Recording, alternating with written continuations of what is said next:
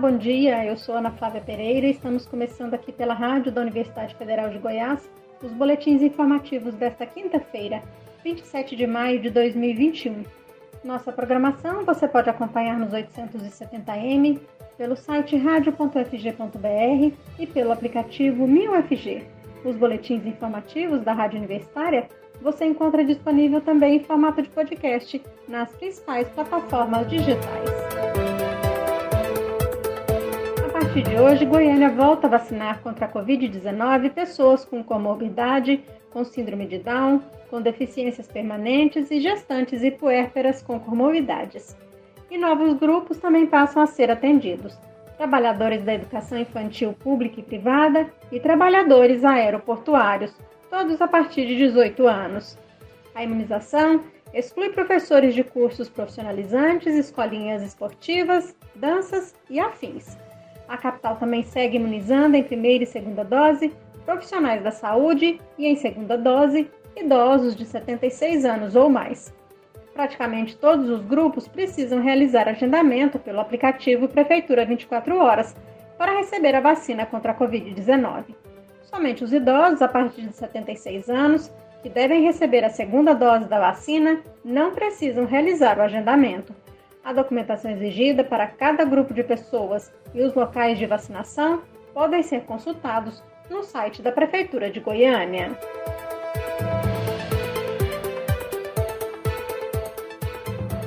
Em Aparecida de Goiânia, na região metropolitana da capital, começaram a receber a vacina contra a Covid-19 nesta quinta-feira trabalhadores do transporte coletivo rodoviário, industriais, trabalhadores metroviários, ferroviários, aéreos e aquaviários, caminhoneiros e funcionários da limpeza urbana a partir de 18 anos. Os grupos que já estavam sendo imunizados, como trabalhadores da educação, pessoas com comorbidades, com deficiência permanente, idosos, entre outros, podem continuar agendando ou procurando os postos de vacinação. Os trabalhadores da limpeza urbana serão imunizados em uma força-tarefa organizada pela Secretaria Municipal de Saúde de Aparecida de Goiânia. Os detentos e os servidores do sistema penitenciário serão imunizados no próprio presídio. Já os moradores de rua, de 18 a 59 anos, cadastrados na Secretaria de Assistência Social de Aparecida, serão vacinados em loco. Os trabalhadores do transporte coletivo rodoviário de passageiros, urbanos e de longo curso e os industriais serão vacinados em locais determinados pela Secretaria de Saúde do município de Aparecida. Para receber a vacina, as empresas de transporte, de construção civil e industriais devem encaminhar e-mail até o dia 5 de junho para vacinaaparecida01@gmail.com. E embora não tenha aeroporto, os moradores de Aparecida de Goiânia que são funcionários de companhias aéreas nacionais dos serviços auxiliares ao transporte aéreo, os aeroportuários e funcionários das empresas metroferroviárias de passageiros e cargas e navegação também poderão se vacinar agora em Aparecida de Goiânia.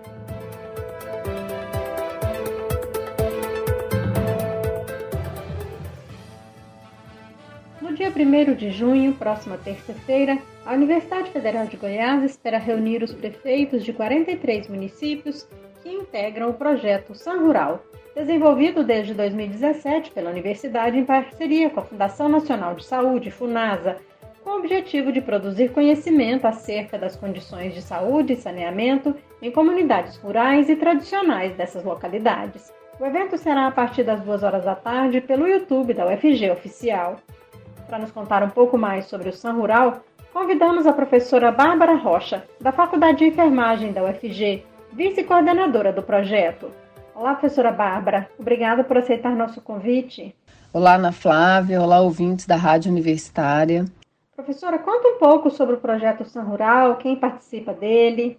É, o projeto San Rural ele é fruto de uma parceria entre a UFG e a FUNASA, Fundação Nacional de Saúde. E o objetivo desse projeto é produzir conhecimento, pesquisa é, sobre as comunidades rurais tradicionais no estado de Goiás, com foco no saneamento e na saúde dessas comunidades. É, no primeiro momento, o projeto ele escolheu as comunidades quilombolas que são cadastradas e que têm certificação pela Fundação Palmares. Então, no estado de Goiás foram identificadas 51 comunidades Porém, nós sabemos que hoje existem mais comunidades certificadas, né? Mas naquele momento foram essas comunidades que foram escolhidas e essas comunidades elas ficam em 45 municípios, ficavam em 45 municípios do estado. Nós também escolhemos em primeira mão comunidades ribeirinhas, né, que mesmo que o município não tivesse comunidade quilombola, ele tendo comunidade ribeirinha, ele também seria escolhido. A partir de então, desses 45 comunidades que tinham ou comunidade quilombola ou comunidade ribeirinha, nós também é, fizemos a escolha por comunidades de assentamento da reforma agrária. Então, nosso universo foi constituído por 127 comunidades. E logo que a gente entrou nas comunidades, né, fomos desenvolvendo as etapas do projeto, a gente identificou algumas comunidades que não tinham certificação, ou que não eram comunidades é, como nós pensávamos, né? E aí a gente tem hoje um universo é, final, né, que de desenvolvimento do projeto de 43 municípios no estado de Goiás e 115 comunidades. Professora, e ao final do projeto, o que deve ser produzido? Quais devem ser os frutos? Os dois produtos mais importantes que estão sendo elaborados pelo projeto é o Plano de Segurança em Saneamento Rural e Protocolo de Atenção à Saúde às Comunidades Rurais eh, e Tradicionais. Esses dois produtos eles vão subsidiar né, a, a prática dos municípios para melhor atender as comunidades rurais e tradicionais do, da, da sua região no que diz respeito ao saneamento rural ambiental e no que diz respeito ao acesso aos serviços de saúde em si para essas comunidades. Então, o que a gente pretende é que esses dois produtos, né, instrumentalize a prática e melhore as condições de saúde e saneamento das comunidades rurais. Esses produtos estão em fase de elaboração, nós estamos finalizando o diagnóstico situacional. Cada comunidade vai receber do Projeto São Rural um diagnóstico de todas as suas condições sociodemográficas, eh, suas condições eh, territoriais, de solo, de hidrografia é, suas condições de saúde, de saneamento, para que com esse material o município faça escolhas importantes na execução de, de infraestrutura ou de, de apoio a essas comunidades para que elas melhorem as condições delas. E por que reunir os prefeitos desses municípios, professora? A ideia né, foi que a partir do momento que nós estamos é, finalizando a execução desses produtos, foi chamar os municípios, né, os prefeitos, para que os prefeitos, né, agora é, nessa nova gestão, eles conheçam o projeto São Rural, que eles conheçam os produtos e o potencial que esses produtos têm para fazer diferença na gestão em prol das comunidades é, tradicionais, rurais, quilombolas, assentamentos e ribeirinhas do seu município. Então, no dia 1 de junho, nós queremos apresentar para os, os, os, prefeitos dos municípios o projeto São Rural e os produtos que sairão desse projeto, porque esses produtos eles vão é, subsidiar esses prefeitos, principalmente no pensamento sobre os planos plurianuais. Né? No caso, assim que o, que o prefeito né, estiver elaborando a sua, a sua proposta orçamentária para os próximos anos, ele possa é, inserir nessa proposta coisas que o projeto São Rural já desenvolveu, né, é, é, esses aspectos importantes né, dos, dos planos de segurança e saneamento e possa prever na sua programação é, as melhorias das condições dessas comunidades em relação ao saneamento e à saúde. E como o projeto foi desenvolvido até aqui? Quais etapas já foram cumpridas? A primeira etapa foi a visita aos municípios, onde nós convidávamos todas as pessoas é, chaves desses municípios, né? Nós convidamos todas as pessoas envolvidas nas secretarias de saúde, de meio ambiente e, e, também as lideranças das comunidades e as comunidades. Então, nós fizemos essa primeira etapa, né, de conhecimento e reconhecimento do local. Em seguida, nós iniciamos o que chamamos de oficina 2, né, quando a gente já foi diretamente para a comunidade. É, nessa visita, a gente desenvolveu é, momentos, né? Nós, faríamos, nós fazíamos um primeiro momento de identificação da realidade, depois nós coletávamos informações casa a casa e fechávamos a oficina é, com um momento de ensinamento de boas práticas, né? É, tirar dúvidas, todas as dúvidas relacionadas ao saneamento básico e ao saneamento rural, no caso, né? E às condições de saúde da comunidade.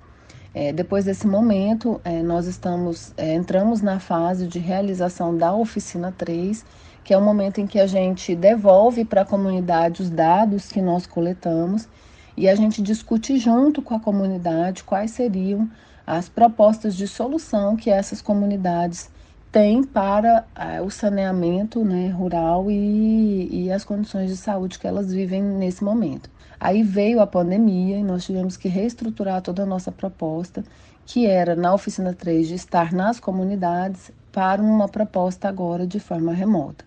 Essas etapas, elas subsidiam a elaboração do plano de segurança, que é um plano que está sendo elaborado de forma participativa, onde a comunidade ela nos, nos mostra e identifica junto conosco, né, junto com as lideranças das comunidades, quais seriam as soluções é, mais importantes para o saneamento e para aquelas condições que nós encontramos dentro do projeto São Rural. É um fator que desse projeto que é fundamental é ele desde o início ser participativo. Né, todos os atores envolvidos nessa execução desse plano e desse protocolo, eles são ouvidos a todo momento e são considerados na elaboração dos produtos finais. Lembrando, né, professora, que é muito importante a participação dos novos prefeitos nessa reunião da semana que vem. Então, nós estamos fazendo uma grande mobilização. Quero agradecer muito à Rádio Universitária por nos ouvir para que os prefeitos compareçam nesse dia primeiro, que a gente possa conversar, apresentar né, como o projeto São Rural foi desenvolvido e a gente também ouvir os prefeitos é, sobre o que eles pensam a respeito das comunidades rurais e tradicionais e dessas condições que nós agora temos como apresentar para a sociedade.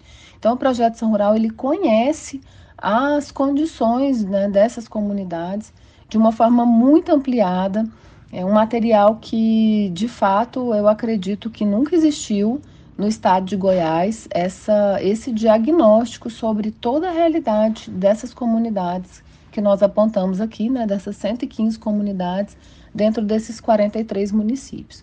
Então, um material riquíssimo e que será de propriedade dos municípios, né? Nós vamos entregar isso numa oficina que nós chamamos de oficina 4 mas estamos nos adiantando agora no dia primeiro e apresentaremos para os, os, os, prefeitos né, como está sendo feita a elaboração desse material. E é isso, agradeço muito a oportunidade de estar aqui falando na Rádio Universitária.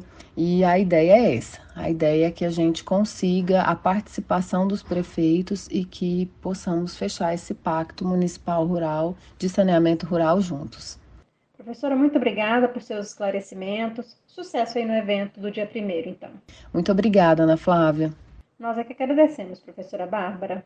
Essa foi a professora Bárbara Rocha, da Faculdade de Enfermagem da UFG, vice-coordenadora do projeto Sangural.